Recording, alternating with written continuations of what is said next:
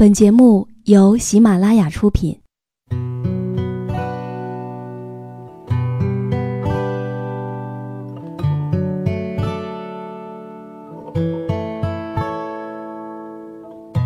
开心时，听歌入耳；伤心时，听歌入心。有时候，喜欢听歌，不只是因为歌曲好听。而是因为歌词写的就是自己。喜马拉雅晚上十点，让时光煮雨和你一起品味音乐，诉说心情。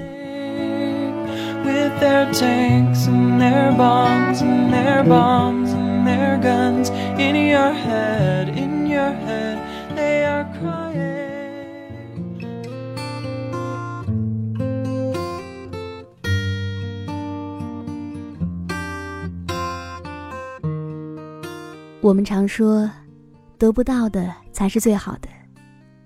在婚姻当中，我们常常会羡慕别人的婚姻，而面对自己的家庭，总是会觉得有各种不顺心。可是你知道吗？真正成熟的婚姻，是不会轻易羡慕任何人的。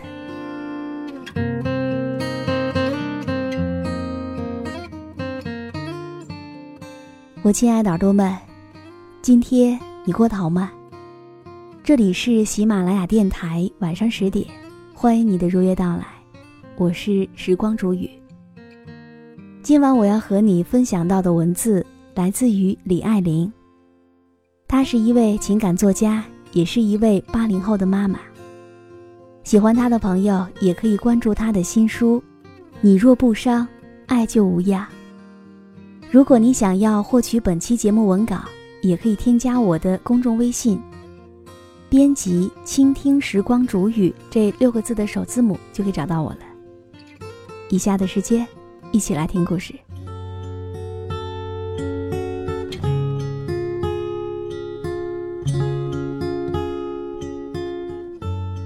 邻居家有一对和我相熟的婆媳，阿姨古道热肠，心直口快，喜欢和人聊天。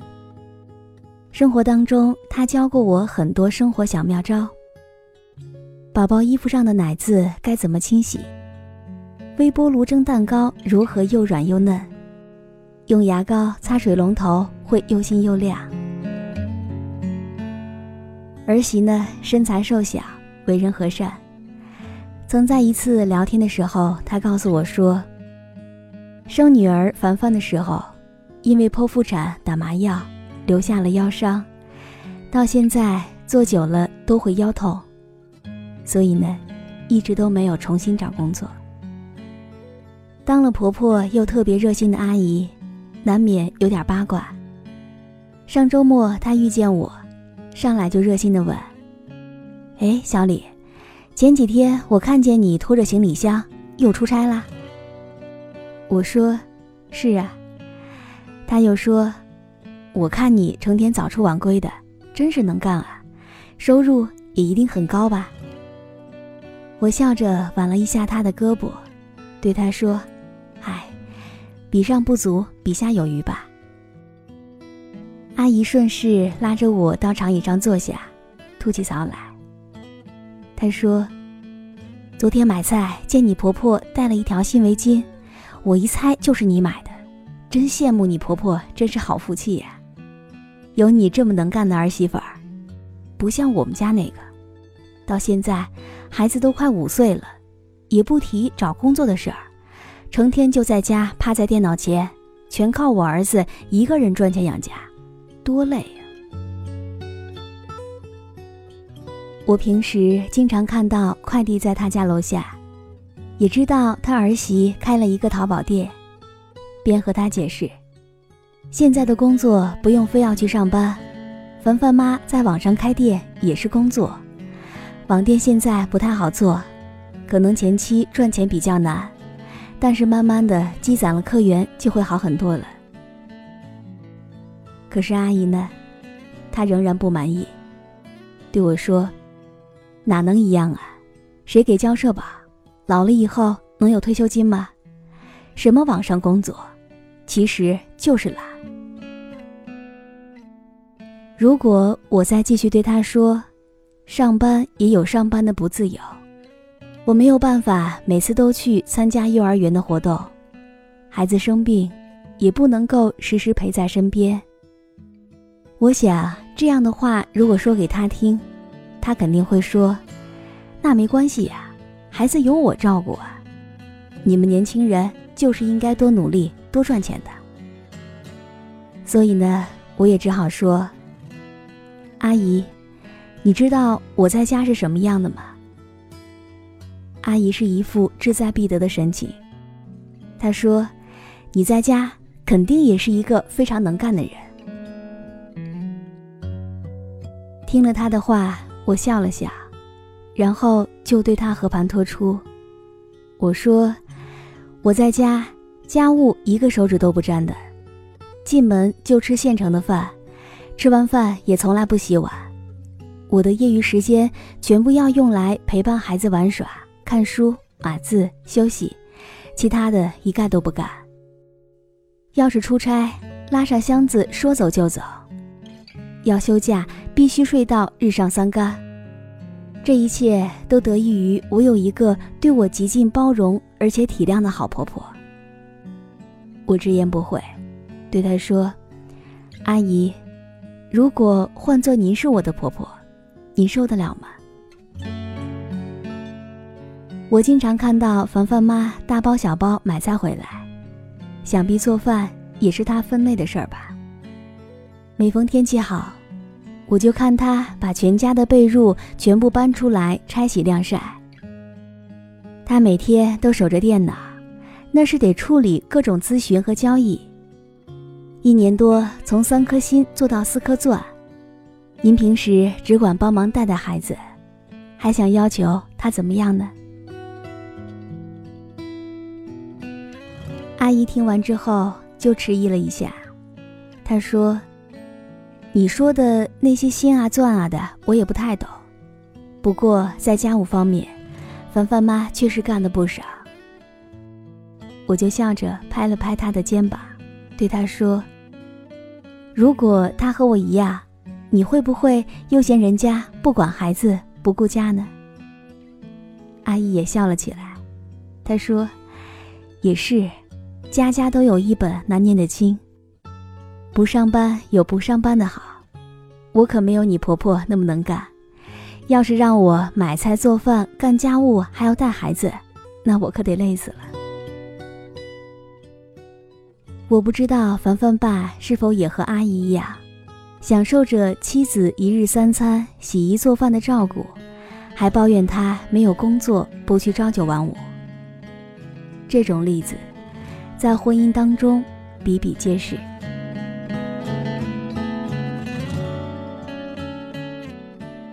我还有一个朋友，大家都非常羡慕她的好命，家中的大事小事全由她老公一手包办。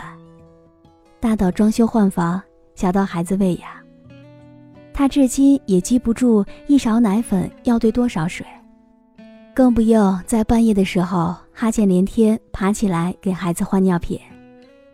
而且呢，她老公也是收入不菲，每月按时出家用，想要什么随他买。而她呢，最多的口头禅就是“不清楚啊，不记得，没有看见呀。”总之，她就是一个一问摇头、三不知的少奶奶。有一次，我们姐妹团一起聚会，喝酒 K 歌，玩了晚了点儿。她撒娇发嗲，打了半天电话才和老公请下假来。我对她打趣道：“你是不是每天出来胡玩？怎么还得小心翼翼地写上一个假条？”原来。这位朋友的老公事业家庭样样能干，自然管的也就宽一些。而且呢，还有一些小心眼。老婆每次出门去哪儿、跟谁见面，都得一一汇报清楚。但是我的这位朋友，他看得挺开的。他说：“我就是懒，不想操心，不想费脑。人家既然什么都给我安排好，那我就多顺从他一点呗。听完他的话，我觉得他其实挺智慧的。既然要忍，就得忍得甘愿。一个愿打，一个愿挨，两厢情愿才能花好月圆。上学的时候，有位同学跟我们介绍他农村的嫂子。他说：“我嫂子其实挺好的，除了老了一点儿、丑了一点儿、脾气暴了点儿。”我们哄堂大笑。一个又老又丑、脾气还暴躁的女人，你哥又是怎么看上的呢？而事实上，这位嫂子绝非是一无是处的，她勤快。能干肯吃苦，在家里面养蚕养鸡，率先致富，又大胆贷款，开办了村里最大的养鸡场，自己搞技术，男人跑外联，夫妻二人把小日子过得非常红火，也盖起了新房。其实说到底，婚姻也是一场各取所需。一个人的优点和缺点，从来都是捆绑销售的。你不可能只挑走好的，留下次的。身为女人，如果你喜欢上了小鲜肉，那就得收下他的幼稚；你爱上了霸道总裁，那么就得忍受他的强势；你看中他的老师，就请接受他的木讷；你爱慕他的多情浪漫。那就得习惯他的风流倜傥，而作为男人，你看中他的沉静，就不要嫌他寡言；你敬佩他的执着，就要忽略他的固执；你喜欢他的顺从，就不要嫌弃他没有主见；你倾慕他的孤傲高冷，就不要抱怨他缺少柔情。所以说，这个世界总是很公平的。过日子，总是会牺牲一些，得到一些；忍受一些，收获另外一些。人性难免会贪得无厌，我们也习惯了去做加法，总想在现有的基础上再加一点，再加一点。我们总要求对方要好一点，再好一点。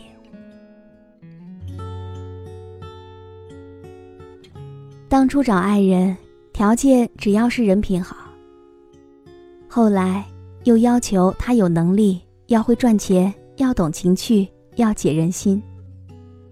最初养孩子，只要求他健康平安，可后来呢，又要拼成绩、比名次、考名校、拿奖杯，要争光添彩，要光耀门楣。一个哥们儿托我给他找工作。要求是钱多事儿少，离家近，位高权重，责任轻。我说大哥，有这样的好差事，我早就自己去了。还有一个女孩子让我给她介绍对象，要求是帅得一塌糊涂，爱得死去活来，外加百依百顺，还能够一挣千金。我说，妹妹，如果有这样的好品种，我早就把它收了。其实说到底，谁都不是变色龙，没有办法根据你的喜好来呈现出你喜爱的那款。每个人都有 A 面和 B 面，从来都是相生相惜、互相呼应的。你逼迫他完全戒掉缺点，那优点也难免会唇亡齿寒。我曾经看到过一篇文章，里面说。要亲吻美人的嘴唇，就要忽略它牙缝当中滋生的细菌。我们每个人都带着瑕疵来活着，你接受不了我最坏的一面，也就不配拥有我最好的一面。你享受了我的优点，那么，就请无条件接纳我的缺点。年轻的时候，我们都太容易去羡慕别人。女神从来不护肤，学霸从来不看书。有一种神童叫做别人家的孩子，有一个物种叫做别人家的老公。而当婚后一地鸡毛的时候，也曾想过，如果当年我嫁给了张三李四王五，那必然不会是现在的光景。在看过周遭种种悲心和琐碎之后，婚姻教给我最重要的道理，就是不要轻易的羡慕任何人。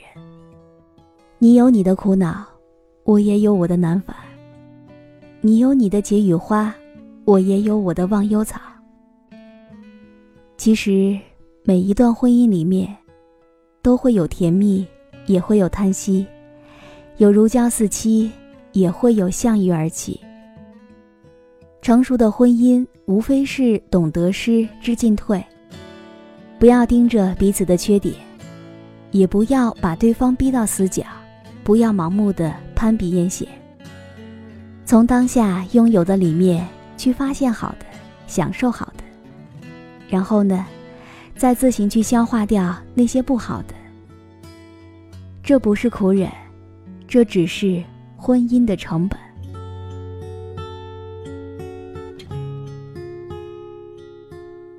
一段圆满的感情，无非是相互吸引、甘愿接纳、彼此成全。只会羡慕、嫉妒、恨，本身就是一种不负责任。你我都是凡人，遇海沉浮，不是最幸运的，但也不是最倒霉的。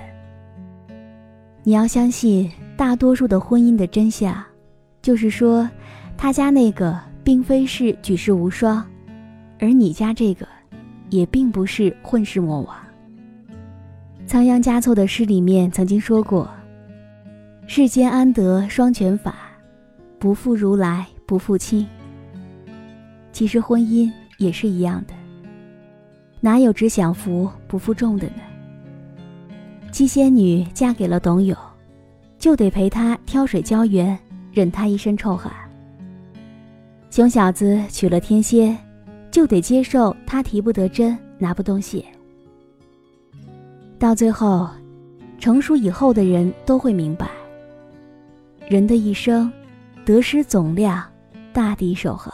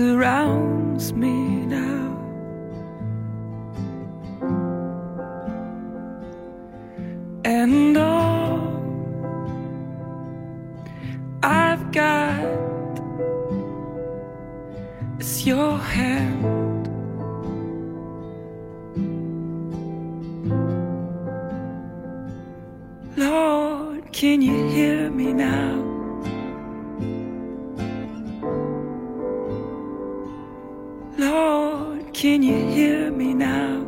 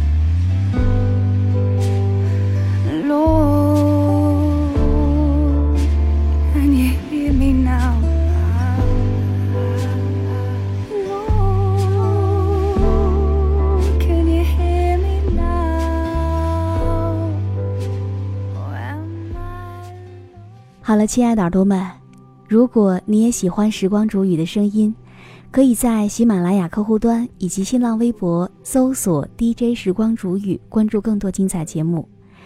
如果你也有想对我说的话，也可以添加我的公众微信，编辑“倾听时光煮雨”这六个字的首字母，就可以找到我了。好了，祝你晚安，我们下期节目再见。